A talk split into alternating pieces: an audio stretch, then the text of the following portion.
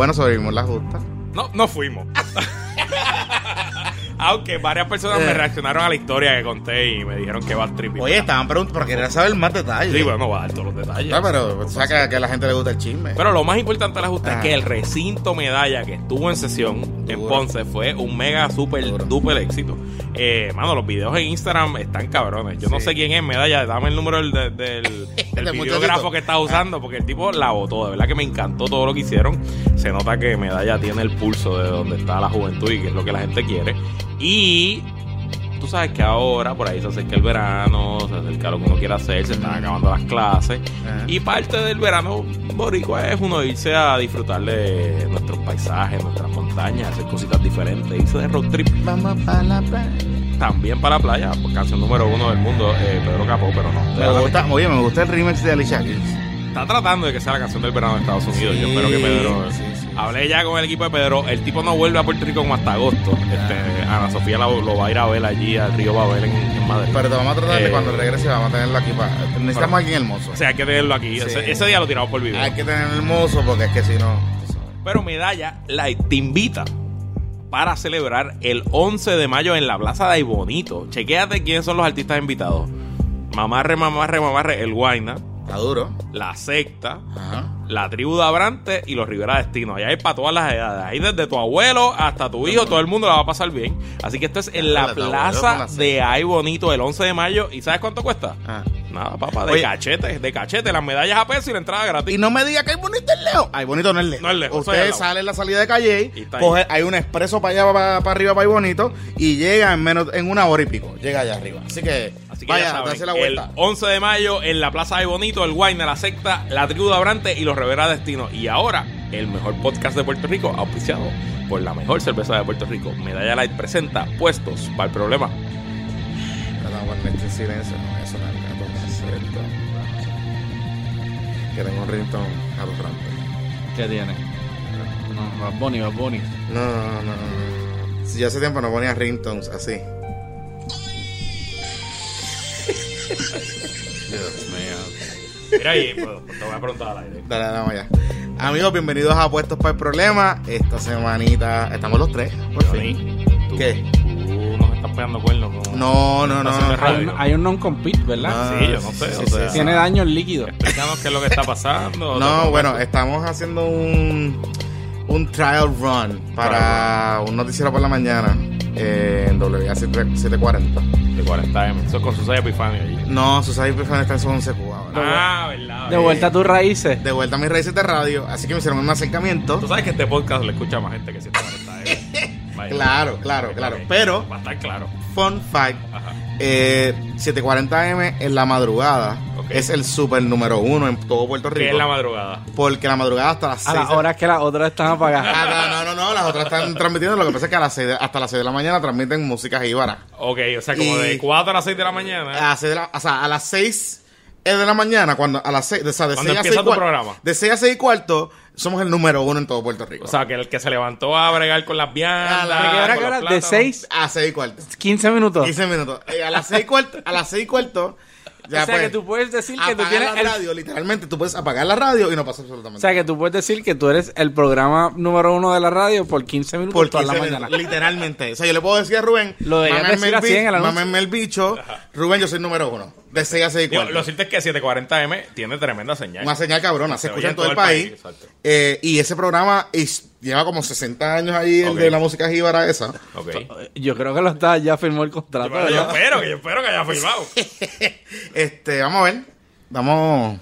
Yo creo que espérate. Este que estaba hablando, Jonathan, Jonathan Lebron, Jonathan Lebron. Carlos estamos los tres aquí, Estamos los tres, viene- Mueller, desde el informe de Ya, Mueller, estamos los tres lo- Eso es verdad. Pero tengo otra pregunta. ¿Qué, qué, qué? Porque vi en Twitter hoy que hoy viernes estamos grabando 3 de mayo. Ajá. Compartiste con una Ah, persona. ya lo sí. Este. Cuéntanos qué fue lo que A pasó. Con los, Natal. a los amigos del colegio de Anet, gracias por la invitación. La pasé de show. Eh, Colegio de Anet de Guaynabo. de Guaynabo. Hoy tuvieron su College Day. Eh, y pues hicieron varias conferencias de, de diferentes profesiones. Y una de las conferencias era sobre periodismo. A las 9 de la mañana estuve con Mariela Fullana de Nuevo Día. Estuvimos hablando de periodismo, bien cool, bien interesante. De hecho, estuvo eh, el hijo de Alexis Zárraga, que dice que le interesó la conferencia porque escuchó mi nombre y porque Pues su padrastro. pues Toma. Alexis. Así que- ahí así está. que, eh, y- Estoy seguro que no escucha siempre el número. Exacto. Pero ¿qué pasa? A las 12 del mediodía, ellos me hicieron un acercamiento porque el juez Koltov iba a ir. Y iba a hacer una conferencia bien chévere que iba a ser Derecho, eh. Legislatura. No, no, no. Derecho, Legislatura y Periodismo. O sea, que esto fue una emboscada, Sí. Natalia. Ajá, pues ¿qué pasa? El, con la- el fallecimiento del Ernest Colón, el juez Koltov no pudo ir. Ok. Eh, pero entonces estuvo yo y estuve... estuvo una- Sustituyó a un juez del Supremo. Sí, claro, obvio. Claro, ¿por qué no? Estaba yo, así que obviamente era el choice obvio. Exacto, obvio, why ¿por- not? por y? Exacto. Y entonces estaba el licenciado este, Jan Bonilla eh, y Manuel Natal. No, Ok. eh, Manuel Natal. Allá un de McConnell. Sí. Ah, ok, sí. Eh, ex, Maco- ex Maconito. Ex Maconito, ok. Eh, eh, ex Maconito. Estuvo chévere. Entonces, estuvo Manuel Natal. Entonces la conferencia era... Y ustedes tres juntos en la Sí, conferencia. sí, sí, sí. Sentado al lado y todo. Y hubo, estuvo bien chévere porque... ¿Y hubo handshake o hubo.? Sí, o fue porque frío, hubo fue chévere en el almuerzo. Eh, Natal llegó y me vio. Ok. Y me tuvo que saludar porque estábamos, eh, imagínate. Estaba pillado. Estaba pillado. Entonces, eh, fue medio awkward. Obviamente, Oscar Serrano, mi jefe, que hay quien estaba sustituyendo en esta actividad, Ajá. cuando se enteró de la actividad, mandó una reportera Ajá. para que estuviese pendiente por, Por si acaso. pasaba algo. Pues si pasaba algo, pues eh, teníamos, teníamos noticias. Garata entre Jonathan Lebron y Manuel Natal. Oscar estaba esperando eh, eso exacto. de su empleado. Ojalá. En otro cartado, por favor, por favor. O sea, vamos a hoy cuadrar- esto es lo que va a vamos pasar. cuadrar los clics de este mes. Sí, ahí estamos. Exacto. Los viernes 4 de la tarde lo explotamos. Cuadré, man, yo a 30 de mayo ya lo cuadré. Entonces, eh, nada, empezamos la conferencia, hablábamos de periodismo, de abogado, de, de derecho y qué sé yo. Bien curiosamente, Manuel Natal empieza a hablar de los derechos y de la libertad de prensa, la libertad de expresión, más o menos el discurso que ya sabemos, ¿no? Y que, y que lo- aquellos que cubren política todo el tiempo lo conocen. Obviamente estábamos hablando con estudiantes de high school que tú pensarías que no es la audiencia que estuviese pendiente. Y hubo un estudiante particularmente que estuvo cuestionando todo el tiempo a Manuel Natal sobre sus posturas y su visión de la libertad de prensa y libertad de expresión. Eh, él decía que, que la postura que tenía Manuel Natal era incorrecta porque la constitución dice que nosotros tenemos libertad de expresión y que, y que existe libertad de prensa aunque no nos guste lo que se publique en medio. So, había, hubo un debate interesante, en un momento dado eh, el representante estuvo medio acorralado, yo tuve que tirarle un, un salvavidas este para poder bregar con la situación. Eh, pero sí, un debate bien interesante. Los muchachos están, uno piensa que no, pero están bien engaged, saben lo que, saben lo que está pasando, se han leído la constitución y no es que cogen una clase de civics, no es que cogen una clase de derecho, eh, saben sus derechos y quieren, o sea, debatir sobre ellos, quieren, quieren estar engaged. Así que de verdad que el- la experiencia fue brutal, se dio una dinámica bien interesante, tuvimos que interactuar.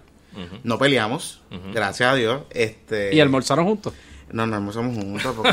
Se fue para su mesa y tú para la tuya. estaba en la Cruzaste misma. la calle para el Exacto. mesón. Estábamos en la misma mesa, pero estábamos divididos como por un florero. Al frente, al frente de, de esa escuela hay un mesón. Hay un mesón que siempre- Compartieron un mesotrón o algo No, no, así, no, no, no, no, no, no. Compartimos un almuerzo bien bueno que nos sirvieron allí. Este, estuvo, estuvo bien chévere. Eh, así que agradezco a la- al Colegio de Anes por la invitación. Eh, una conferencia bien interesante, todas estuvieron bien chéveres. Hubo quiroprácticos, dentistas, o sea, eh, estaba pack. Así que esos muchachos, oye, bien interesante, me, me di cuenta que la matrícula en los colegios ha bajado. Heavy. En serio. Este, Todos los colegios. La clase de 12 son 40 estudiantes. Sí. Te lo creo. Este, así que está fuerte. Sí, sí. Y Adianés es uno, uno No, de los una- colegios que tenía buen colegio, sí. 5 y 6 Y es un, grupos. colegio, es un colegio desde pre-Kindle, si no me equivoco. Si no, y que tenía 5 y 6 grupos este, eh, que estaban todo el tiempo, o sea, llenos los salones. Así que pues, nada. Anyway, gracias a Dianés. Eh, interesantemente tiene que ser un colegio, un, un colegio que une o que provoca el encuentro entre Manuel Natal y este servidor. Lo voy a invitar, le puse un tweet. Está generando track de, de la actividad. Hoy. Tú lo pusiste, yo lo vi. Sí, sí, pero sí. no le dio retweet. Eh, claro que no. Pero lo tagué. Mira, ¿y lo invitaste para el podcast? o? Pues hay gente que está diciendo que, que sí, ya somos amiguitos y que se nos va a invitar. Lo queremos invitar, quiero ver cómo va lo de los endosos. Ya llevan dos semanas recogiendo endosos y Full, no han dado yo número. que, que venga para acá. Por eso. Que venga para Y acá. que diga dónde va a estar. Le damos, Ya lo dejamos que se paute. Ya él sabe, o sea, ya él sabe que podemos compartir en un No es que lo dejamos que se paute, es que lo invitamos. No, no, pero bien, invitamos pero, y que pero- diga dónde están los endosos. pero ya sabe, ya sabe que podemos compartir en un mismo sitio. Y nos vamos a pelear. Ya nos vamos a comportar como seres humanos. Qué bien, qué bonito. Así Jonathan. que eh, la diplomacia. Este, de hecho, by the way, todavía la invitación de izquierdo que me escribió el otro día otra vez. Si estás invitado todavía, tenemos que coordinar. cuando tú puedas y pues vienes para acá. A ver. Vamos a invitarlo para la próxima semana. Está bien, pero tenemos que estar los tres. Está bien, Sí, los sí, tres. sí, sí, La próxima semana yo estoy aquí. Ok, vamos para lo que vinimos. Ayer falleció Rafael Hernández Colón. O sea, estamos grabando viernes, falleció el jueves. A los 82 años. Eh, y comenzaron, pues, obviamente, los, los lutos y los recuerdos, ese tipo de cosas. Obviamente, ninguno de los que está aquí vivió el, el cuchinato. Éramos niños todos. Éramos ni, o sea, nosotros vimos la última parte del cuchinato. Los últimos ocho años, o sea, lo- las últimas dos administraciones de. Hernández Colón, pues en el 92 yo tenía nueve años y ustedes más o menos lo Bueno, yo tenía- eh, en, Cuatro. en mi En el recuerdo... 92 tú no te- Ah, es que tú eres más Sí, joven. pues, sí, es que sí, se ve sí. más jodido. Tú eres más joven, tú no lo habrás vivido, pero yo, mi primer recuerdo político de, de, de, mi, de mi vida es el nombre de Cuchín. Cuchín. Y- Eh, en mi ca- en- y- yo sé de Cuchín porque en mi casa mi abuela, que en paz descanse, era cuchinista for life. Claro. Eh, yo tengo fotos con una bandera de la pava. O sea, yo chiquito con Pamper, una foto de la bandera de la pava. Ese era mi juguete, una bandera de la pava. Así que, o sea, eh, eh, eh, Cuchín... eh, Está fuerte decirlo. Está Mi duro, yo lo de la Yo me aseguré, me he asegurado de O sea, que qué mi niñez más triste. me ha asegurado de que mi madre, que la tiene todavía la foto por ahí, no suba, como tú sabes que están ahora los Prensa independiente, prensa Sí, independiente. no me pongan, no suban la foto porque imagínate, me coge, ¿sabes? me montan como una china. Mi, mi familia dice que en la elección del 84, que tenía un año, no recuerdo nada, que de la- yo aprendí a decir mamá, abuela, y después aprendí a decir que ellos me preguntaban quién va a ganar, y yo decía Cuchín. la pava Ah, la pava. en el 84. Pero yo tengo memoria del 88, la elección del 88. Yo también. En casa de mi abuelo y de mi abuela, viendo los resultados de las elecciones en Telemundo, en, Ok. el, en el televisor de la sa- de Y con el panel ese de 18 personas que Sí, habían 20. Y recuerdo la canción de Adelante Popular en la televisión y Hernández. O sea, Me acuerdo- Colón me acuerdo era- fue también primero de la un derrota- montón de jingles. Me acuerdo de la derrota del plebiscito del referéndum del 91. De, Me acuerdo, tengo, tengo una memoria Eh, fue- bien de enmiendas constitucionales, ¿verdad? De las enmiendas constitucionales, que fue un domingo. Eh, y me acuerdo ya, obviamente, pues ya de Melo, yo me acuerdo haber ido al cierre de campaña y otras Sí, cosas. yo pues, no, ya- de menos no me acuerdo tanto, pero pero sí me acuerdo, sí recuerdo, o sea, recuerdo, los recuerdos que tengo de Cuchín es por mi abuela, o sea, porque me dice, tú tienes que votar popular. Y yo, ok, pues está bien, lo que tú digas. Brillante tu abuela, ¿qué le habrá pasado al día? No, bueno, ¿Qué le habrá Salió con un criterio independiente, pues, gracias a Dios. Pero mira, estamos hablando, o sea, para que los, los odiantes en Twitter que dicen que porque hay que hacerle luto y qué sé yo, estamos hablando de un hombre que prácticamente en los últimos Ese es el 50 cuestionamiento, by the way, el cuestionamiento más pendejo. Ah, Sí. porque, ¿sabes? Eh, o sea, estamos hablando de que por, por los últimos 50 años, Hernández- lo que son Hernández Colón, Rubén Berrío, eh, Carlos Romero Barceló, eh, Pedro Rosselló en, la última, en los Después. últimos 25 años. En después, en los últimos ajá. 25 años, son personas que han dominado el discurso político de este país de alguna manera u otra. O sea, han tenido algo que ver. Bueno, no el discurso No, no, no, político pero que han tanto, que- han, han, han definido lo que es lo que es Puerto Rico de- desde el punto de vista este de lo, de lo que es el, el gobierno según lo conocemos en el, en el día de hoy. Yo creo que lo importante de, de Hernández Colón y aun cuando uno pudiese discrepar de las este posturas ideológicas que él tenía, sí siempre se puede reconocer que era una de esas figuras que entraba a cualquier lugar en donde hubiese personas de su partido o enemigos políticos o gente que no estaba inmersa en el mundo de la política que evocaba respeto Sí. y evocaba eh, un, una dignidad a las posiciones que ocupaba de una manera pues que ya no necesariamente se, se ve en el día de hoy y ciertamente tenía una reputación de tener un, un carácter fuerte de líder, de, de ejecutar, de tenerle mucho respeto a la, a la posición de gobernador de Puerto y Rico. al servicio público. Y ciertamente yo creo que, que independientemente de qué partido alguien pueda ser, eh, Hernández Colón es un ejemplo a, a seguir en, el, en la manera en que él se proyectaba, en la elegancia de su discurso, en la seriedad, en, en darle, tú sabes, enaltecer el, el, el tema político y yo creo que se debe tomar ese ejemplo. Yo escuché a la juez presidenta hoy decir que, que había muerto la última persona ilustre y yo, yo no creo que, que eso sea última, pero- que, que eso deba ser así, sino que la gente debe tomar ejemplo y tratarle de coger las cosas buenas de esa época dorada, como quien dicen, de la política y emularlas. Y, y- y ciertamente, pues él va, va a tener un valor significativo para la historia de, de Puerto Rico. Mira, yo de Hernández Colón lo más que admiro es su, su diligencia como político, y me explico.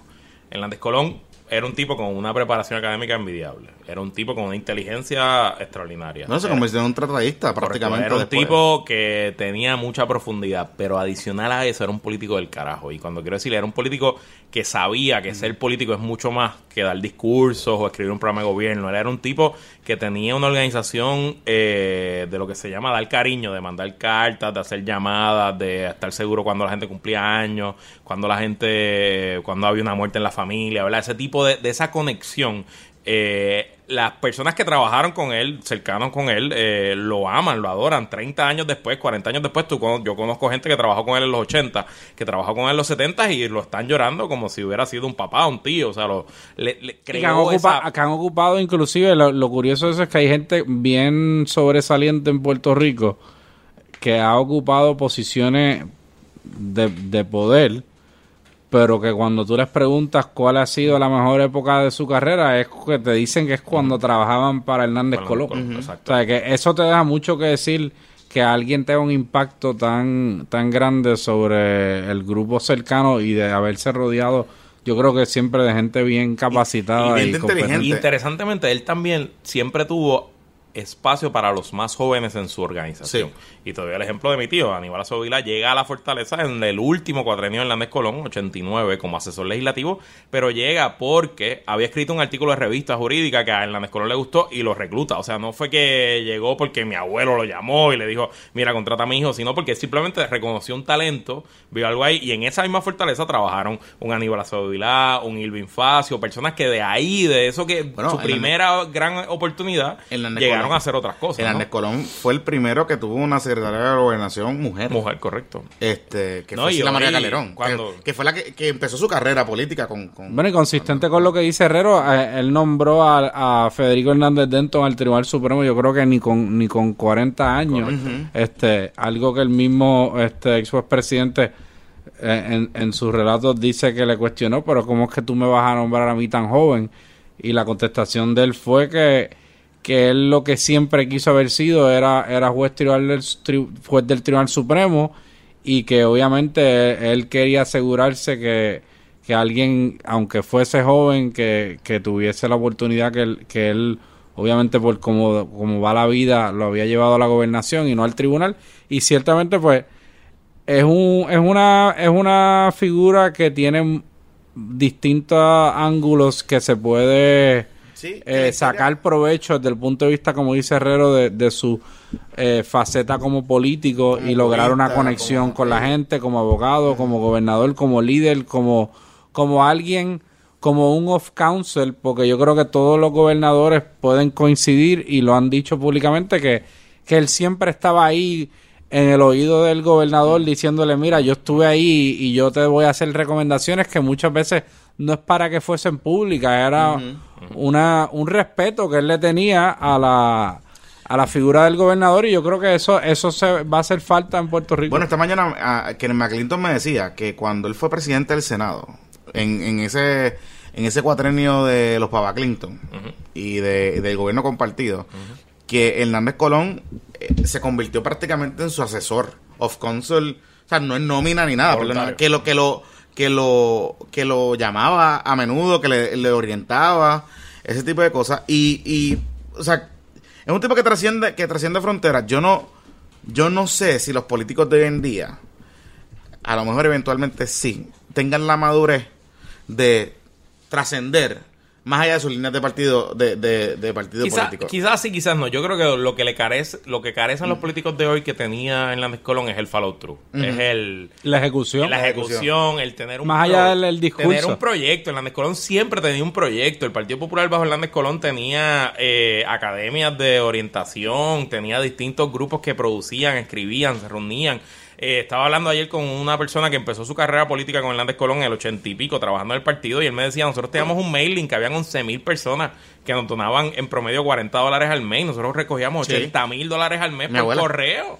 Mi abuela. En el O 1985. sea, el presupuesto de su casa incluía enviarle unos chavitos al Partido Partido Popular por correo. O sea, por correo. Y ella llenaba la boleta. entonces- Yo me acuerdo de ver esas boletas en mi casa y las enviaba por ahí para abajo. Y entonces él me dice, pero que- Hernández era, él le daba mucho cariño Sí, a esa le gente, y se hacían fiestas de Navidad, y se le escribían cartas, y se les invitaba a Fortaleza, era todo, todo parte de esta, de este ensamblaje, este, ¿verdad? Que era mucho más que yo soy el trabajo ser político popular. que nadie sí, quiere sí. hacer. Y eso no existe hoy. No Bueno, existe George ni en el Partido Popular bueno, ni en George ningún Bush era el que envía las cartas. Bush padre. Bush exacto. padre, que envía las cartas a mano. Es que esa, eso con el tema de los mailing eh, y de email y la impersonalidad de las redes sociales y todo eso se ha perdido. Sí. Y, Coño, y ¿sabes? esos Pero es que ni detalles. email se envían ya. Sí, o- o- yo estoy de acuerdo contigo. O sea, no, no hay una conexión directa con el, con el elector y, y eso siempre era algo que distinguía a los políticos de, de esa época donde era mucho más difícil y era más, más había que sudar mucho más para poder llegarle a, a esa persona directamente y que, y que votara por, por su candidatura. Y- Bueno,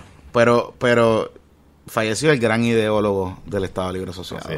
¿Y ahora qué? ¿Y ahora quién los va a enderezar. No, ¿y ahora qué? No, ese porque, se queda vacío. porque una de las cosas en esto del follow through era que Hernández Colón se montaba en un avión con, con 80 años. Ahí escuché a Nadal Power esta mañana y me decía, yo me monté con Hernández Colón con 79 años y fuimos, eran los únicos cabilando en contra de promesa. Cuando Alejandro, cuando todo el mundo estaba a favor, todo el mundo todo el estaba mundo a favor. estaba, estaba alineado y los únicos en contra en promesa éramos cuatro personas y Hernández Colón con setenta y pico de años, tú sabes. Eh, ¿Y qué ha pasado? ¿Qué va a pasar con ese partido y qué va a pasar con esa ideología del Estado Libre Asociado? En un momento tan crítico y tan neurálgico como las elecciones del año que viene, que lo hemos hablado aquí, que va a ser Sí, esos, definitoria. esos mensajes que acostumbraba a hacer Hernández Colón estratégicamente a días de los eventos. Pa' alinear la gente. Donde o iba al, al- al lugar o hacía algo por televisión o grababa un mensaje de radio para hacer la voz de la conciencia, como quien dice, del Partido Popular. Eso, eso, eso deja un vacío significativo. Y obviamente, pues es algo que, que el partido internamente tiene que, que trabajar a ver cómo van a, a- a lograr que haya alguien que pueda impartir esa disciplina que tanto necesitan este, los partidos políticos para poder estar alineados a, a unos principios de manera ordenada. Bueno, esta semana también los que están intensitos son la Junta de Control Fiscal. Y han estado radicando demandas y Están demandas y tri- demandas. trigger happy. Están Trigger trigger happy, están trigger happy. En y realidad, en realidad están meramente obligados también por una orden que emitió la jueza Laura Taylor Swain, que les dio 10 días para completar este proceso. Y ellos cogieron y decidieron eh, radicar 200 demandas. a lo loco, por ahí abajo. Y Puede que haya unas que no, puede, gran parte puede que pues, estén a lo loco. Están a lo loco. Han demandado a gente como, le voy a decir, Microsoft, compañías de seguridad, Total Petroleum. Total. o sea, le van a pedir la gasolina de vuelta. Sí, sí. que- Oye, le radicaron una demanda a Total Petroleum. Esto es una, O sea, una historia verídica, 94 millones de le dólares están para que Microsoft devuelvan 28, Le erradicaron a los que le venden en los alimentos a los comedores, Sí. a, las guaguas a los guagüeros. Demandaron a la compañía de, de la mamá de Alexandra Lugar. América Ponte. Por servicios ya ofrecidos. Que, que tú, Eso es lo que pasa. que- que- O sea, que yo creo que hay, hay, o sea, hay que hay que hablar un poquito de esto para que la gente entienda. Ellos están y ciertamente algo. ellos están alegando de que esos pagos se hicieron en fraude de acreedores. O sea, pero aquí se están haciendo hablando de pagos que se hicieron en el cuatrenio de Alejandro García Padilla, donde no había ni la más mínima eh, eh, previsibilidad en ese momento de que hubiese haber una, una junta de control Pero fiscal son los pagos- donde las leyes ni tan siquiera contemplaban un mecanismo de quiebra para el gobierno. Entonces, ahora venir cuando hay una ley promesa que es una ley que- de, de quiebra, pero con unos propósitos específicos para que se pueda lograr acceso al mercado, restaurando la credibilidad de Puerto Rico. La Junta, yo no sé en dónde en el análisis legal que hicieron está el primer párrafo que debería decir cómo estas demandas garantizan que se cumplan los propósitos de promesa de restaurar la credibilidad y de lograr que volvamos a los mercados.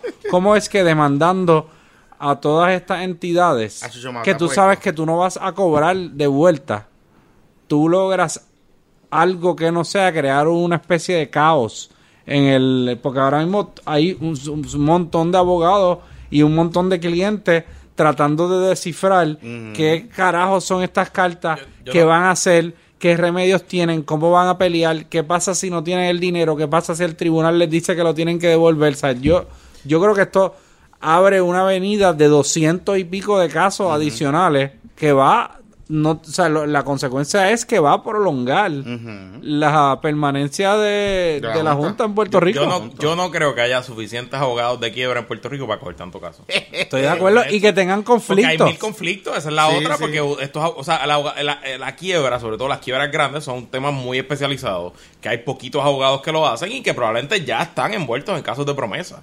Eh, y de momento tú has creado 200 demandados nuevos y, oye, yo yo estaba medio asustado porque yo empecé a ver que estaban demandando agencias de publicidad. Pero han demandado ya, ya empezaron a demandar. Han demandado varias agencias de publicidad. Sí, eh, claro, cuando vi los contratos que tienen esas agencias Claro, yo, pues me- me, exacto, dio un poquito más sí. tranquilidad.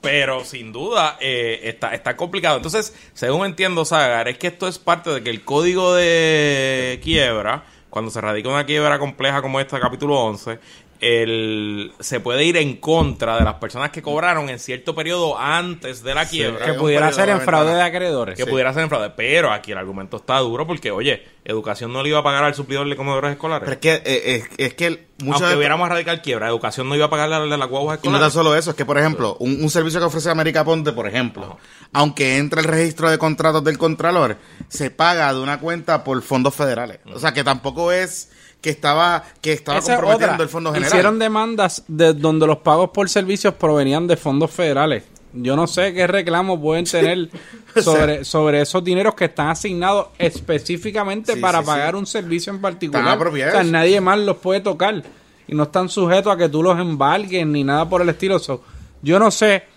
si es que los abogados de la Junta se durmieron O quieren y de momento llegó esta orden del tribunal y como no habían hecho un análisis serio y razonable de qué reclamaciones debían le- eh, o sea, levantarse razonablemente, lo que hicieron fue que demandaron a todos aquellos que no estuvieron dispuestos a firmar un tolling agreement del per- término prescriptivo de las reclamaciones. Y que es un tolling agreement, para que la gente Es entienda. un documento donde las partes se este, acuerdan extender el término que hubiera para que estas reclamaciones se hubieran este, levantado. Y ellos enviaron... Ellos tenían hasta el 2 de mayo para Sí, radicar estas exacto. demandas. Ok. Sí. Entonces hay personas que ellos le dijeron, eh, eh, PPP, te voy- tengo, creo que tengo enviaron una unas cartas como que mira yo te voy, yo tengo hasta tal día para demandarte si tú me firmas este documento eh, Extiende el término. extendiendo el término No y renunciando a, la- a la- a esa defensa yo no te voy a demandar ahora Pero entonces mi impresión es que aquí no hubo demasiado análisis en cuanto a... así la a la- reclamación si es- la reclamación Ellos válida. cogieron el ellos, ellos, ellos eso tiraron un parece es como si hubieran cogido Dijeron, una, búscate una que cobró un millón de pesos o más Exacto. y Y demanda a todo el demándalo. Exacto. carajo, Ya sin- está. Sin ya ningún está. tipo de... Y, Exacto. y aquí, para que la gente entienda, aquí cualquier demanda, aquí cualquier contrato con el gobierno, cualquiera, cualquiera, cuesta más de un millón.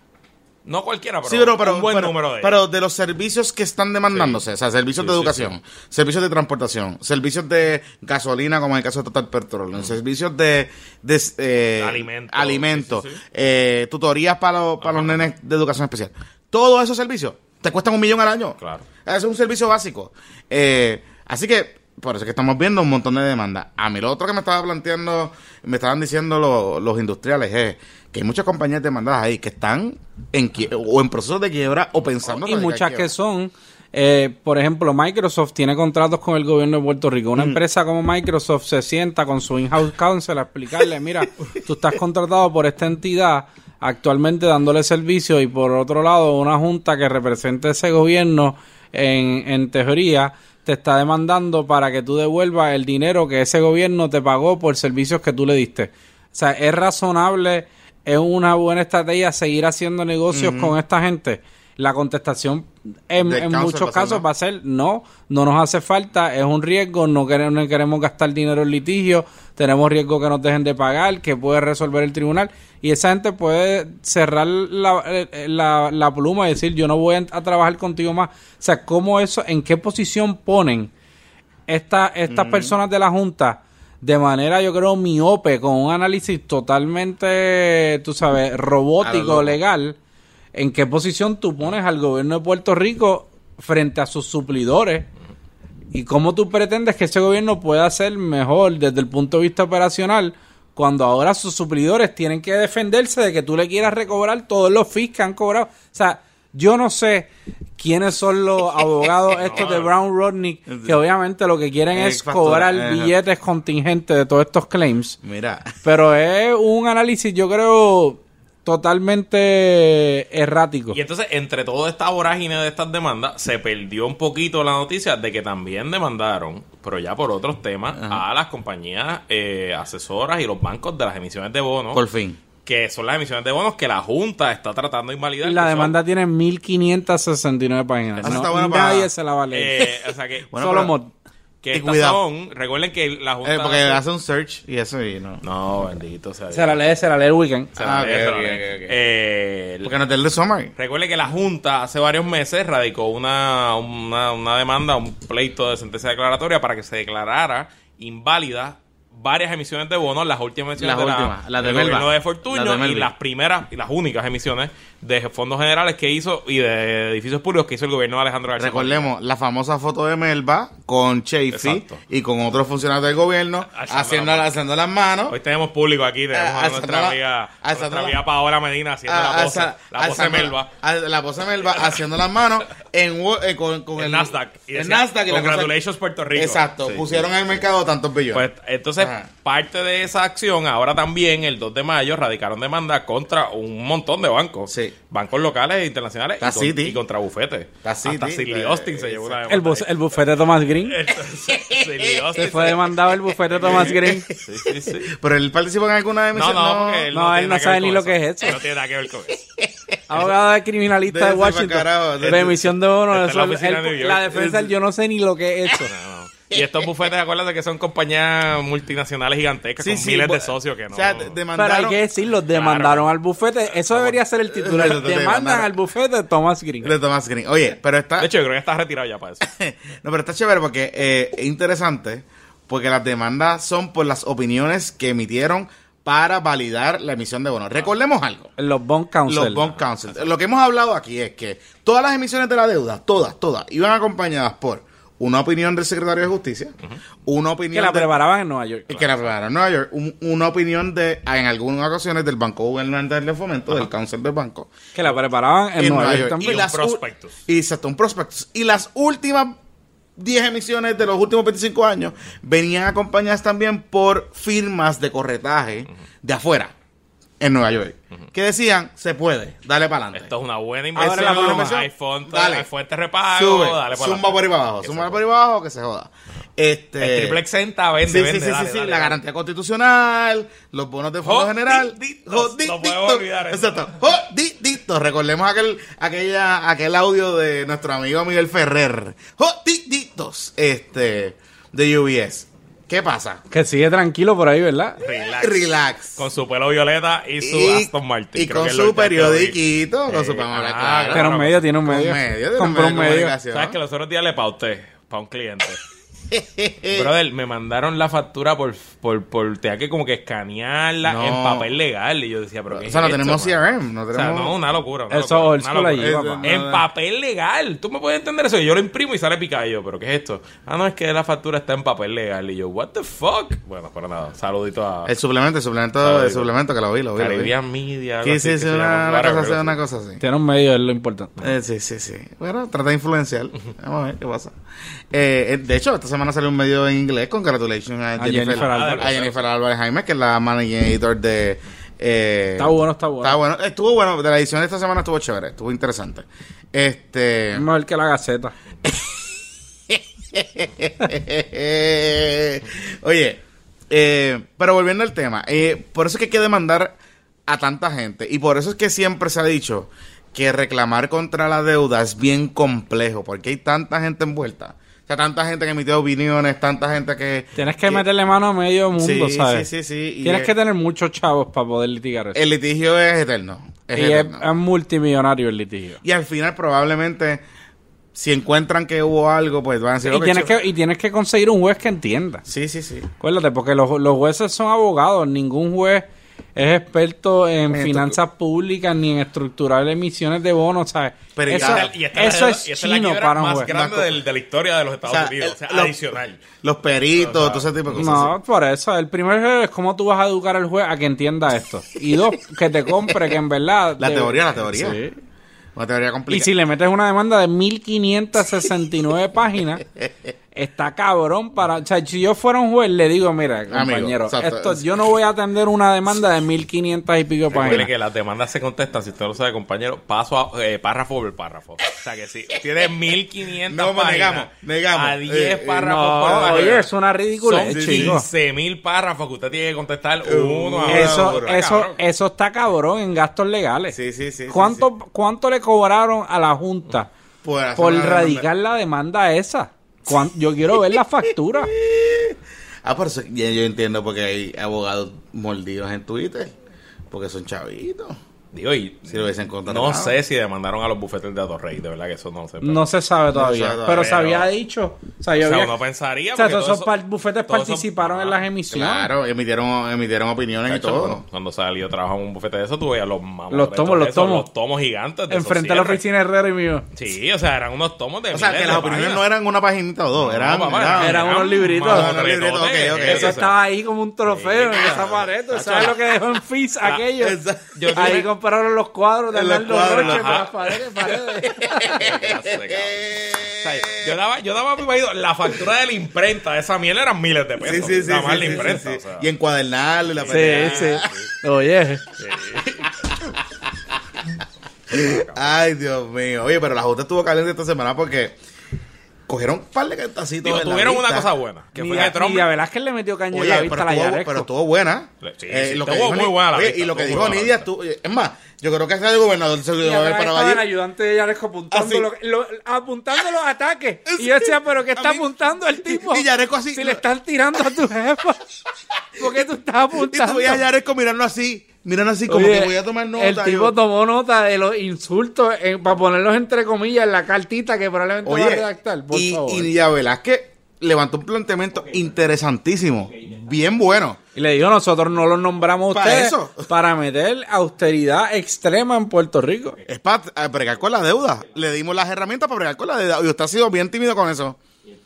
Si tú tienes una de las ranking members de la comisión que está velando tu funcionamiento y que tiene ante sí la jurisdicción de promesa, amiga, date cuenta.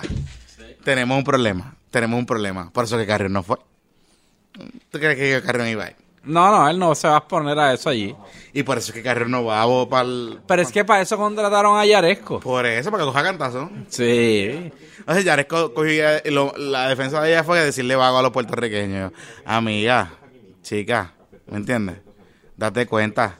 Esta, o sea, tienes una puertorriqueña, tienes, tienes una puertorriqueña en el, en el ranking, en el de miembro ranking member del comité, no puedes decirle a los puertorriqueños vago. Tienes que bajarle 75. Tienes que bajarle 75. Entonces, ¿qué pasa en la vista?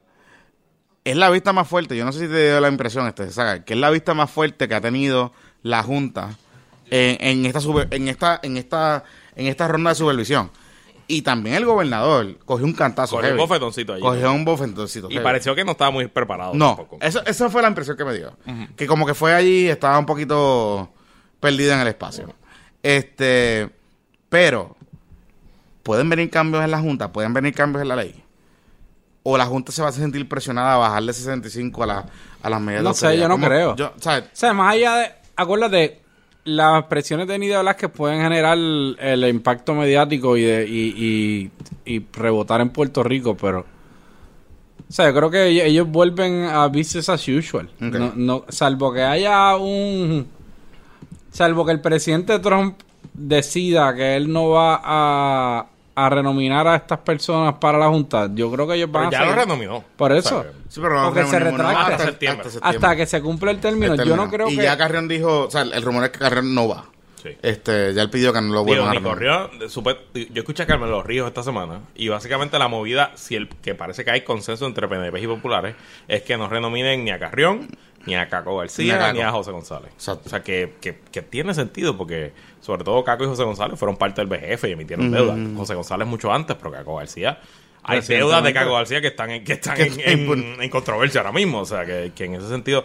Yo coincido con Zagar. No me parece que haya ambiente en el lado republicano de enmiendas grandes a promesa. Pero me parece que los demócratas están convencidos. Eh, y sobre todo, escuchar a Nidia Velázquez que votó a favor de promesa. No podemos olvidar eso. Nidia Velázquez votó a favor de promesa y probablemente sin el apoyo de Nidia, de Nancy Pelosi y de los demócratas, no habían los votos para promesa en la Cámara. Bueno, este eh, Gutiérrez también votó a favor. No, Gutiérrez votó en contra. en contra. No, no, Serrano. Pero, pero Gutiérrez votó en contra cuando se aseguró que tenía los votos a favor. Correcto, O sea, su o voto no, no- Su voto era. ¿Quién sabe si su voto hubiera sido decisivo? Claro. ¿Cómo hubiera votado?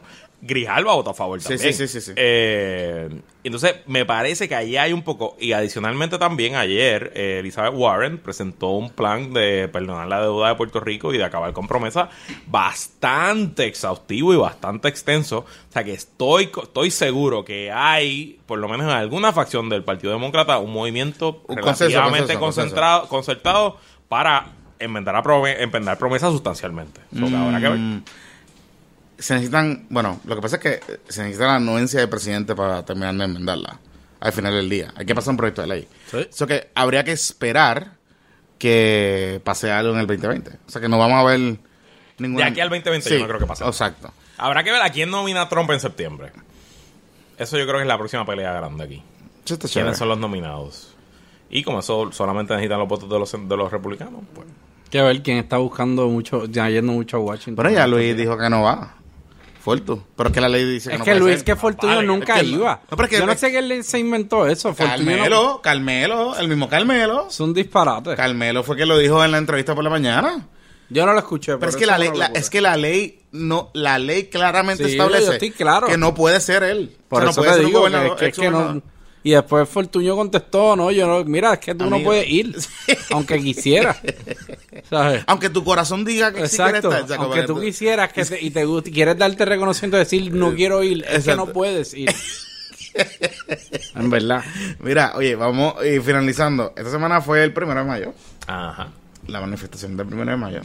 El field day, el field day, el No, field day, el field day, chicos, field day. esas cosas para que más entonces después problemático. Es que es un field que day. Nosotros, que no sé qué. Pero es que a mí no me importa lo que digan, es que es un field day todos yo lo, que voy a decir, yo lo que voy a decir es lo que siguiente. Yo no sé por, yo no sé qué es lo que está pasando. Si hay fatiga, si hay eh, apatía, yo no sé qué es lo que está fa- pasando.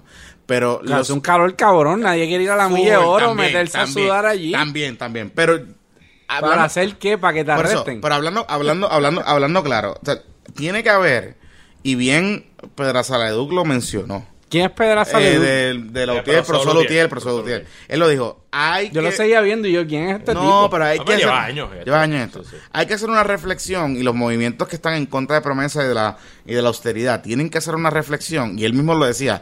Nosotros tenemos que autorreflexionarnos porque el mensaje claramente no está llegando.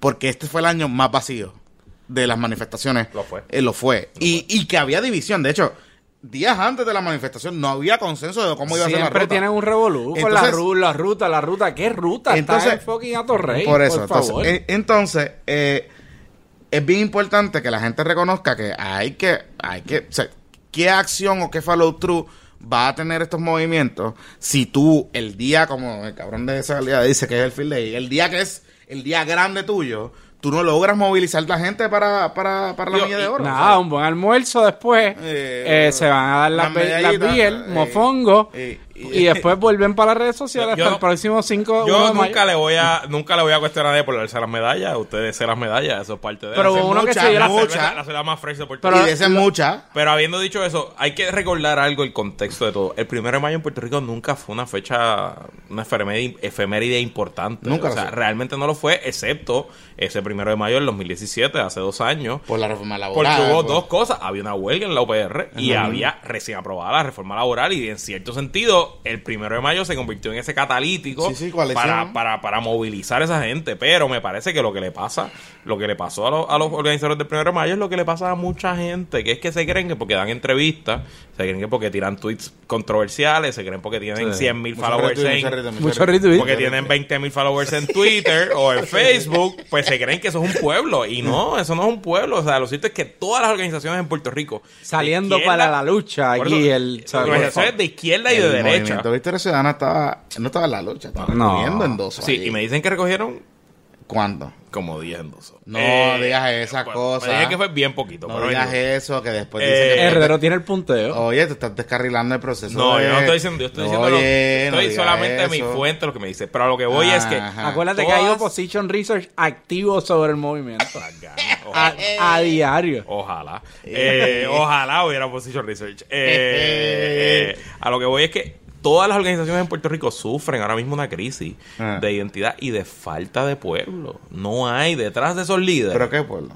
pues no sé, gente, gente de cuerpos calientes, personas que estén dispuestas a afiliarse a algo y, Exacto. ¿Quién y el luchar por ella. ¿Quién es el pueblo? O sea, ¿cuál es la No vamos a, de pueblo? a debatir eso ahora. No, no, no, pero, o sea, es que cuando la gente me dice que el pueblo me dijo que corra, es Esa que es el pueblo me dijo, la ficción ¿cuál que es, la mente ¿quién es la esa gente se gente? mete O sea, en como que cuál es esa gente, Gente con nombre, apellido y seguro social. Gente que exista. Ok.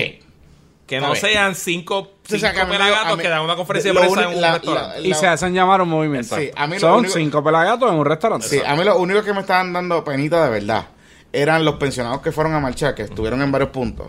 Eh, porque lo que les viene es heavy. Mira, Y con y el te asunto pregunto, de los recortes de las te pensiones. y pregunto, ese te tipo de pregunto. Yulín marchó por los pensionados, pero le debe 73 millones. Claro, ¿Alguien me claro, claro. Entonces, tú tienes, tú tienes allí a miembros del Partido Popular y Manuelito Calderón Cerame estaba tratando de justificarme la postura del partido. Y dice, coño, ¿cómo tú me vas a decir que es súper bueno que miembros activos de ese partido que votaron a favor de las emisiones, que votaron a favor de, de mucha legislación, como la ley 66, eh, que suspendió convenios colectivos, ¿cómo tú me vas a decir que vas a protestar el día del 1 de mayo?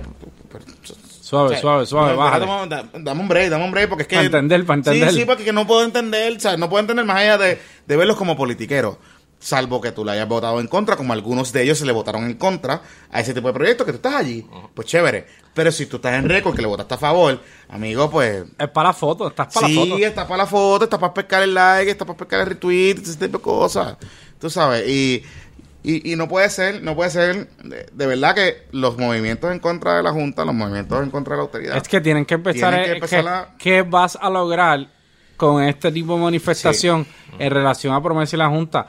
Absolutamente nada. Absolutamente nada. Vaya, se, lograr not- ahí. vaya, güey, se notaba que Pesquera no estaba.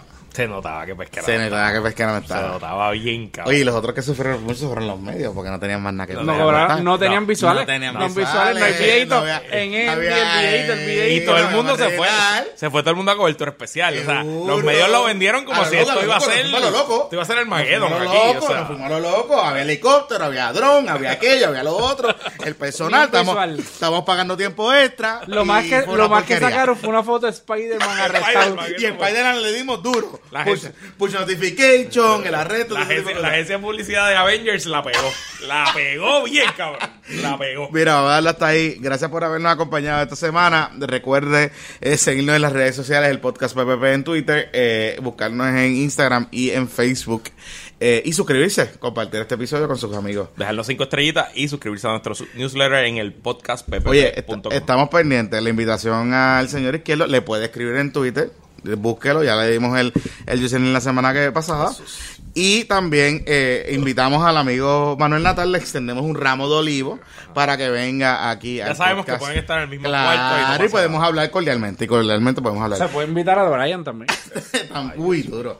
Carlos Zagaldía, Luis Herrera, este que les habla Jonathan Lebrón. Y nos vemos la semana que viene. Gracias a Medalla por el auspicio.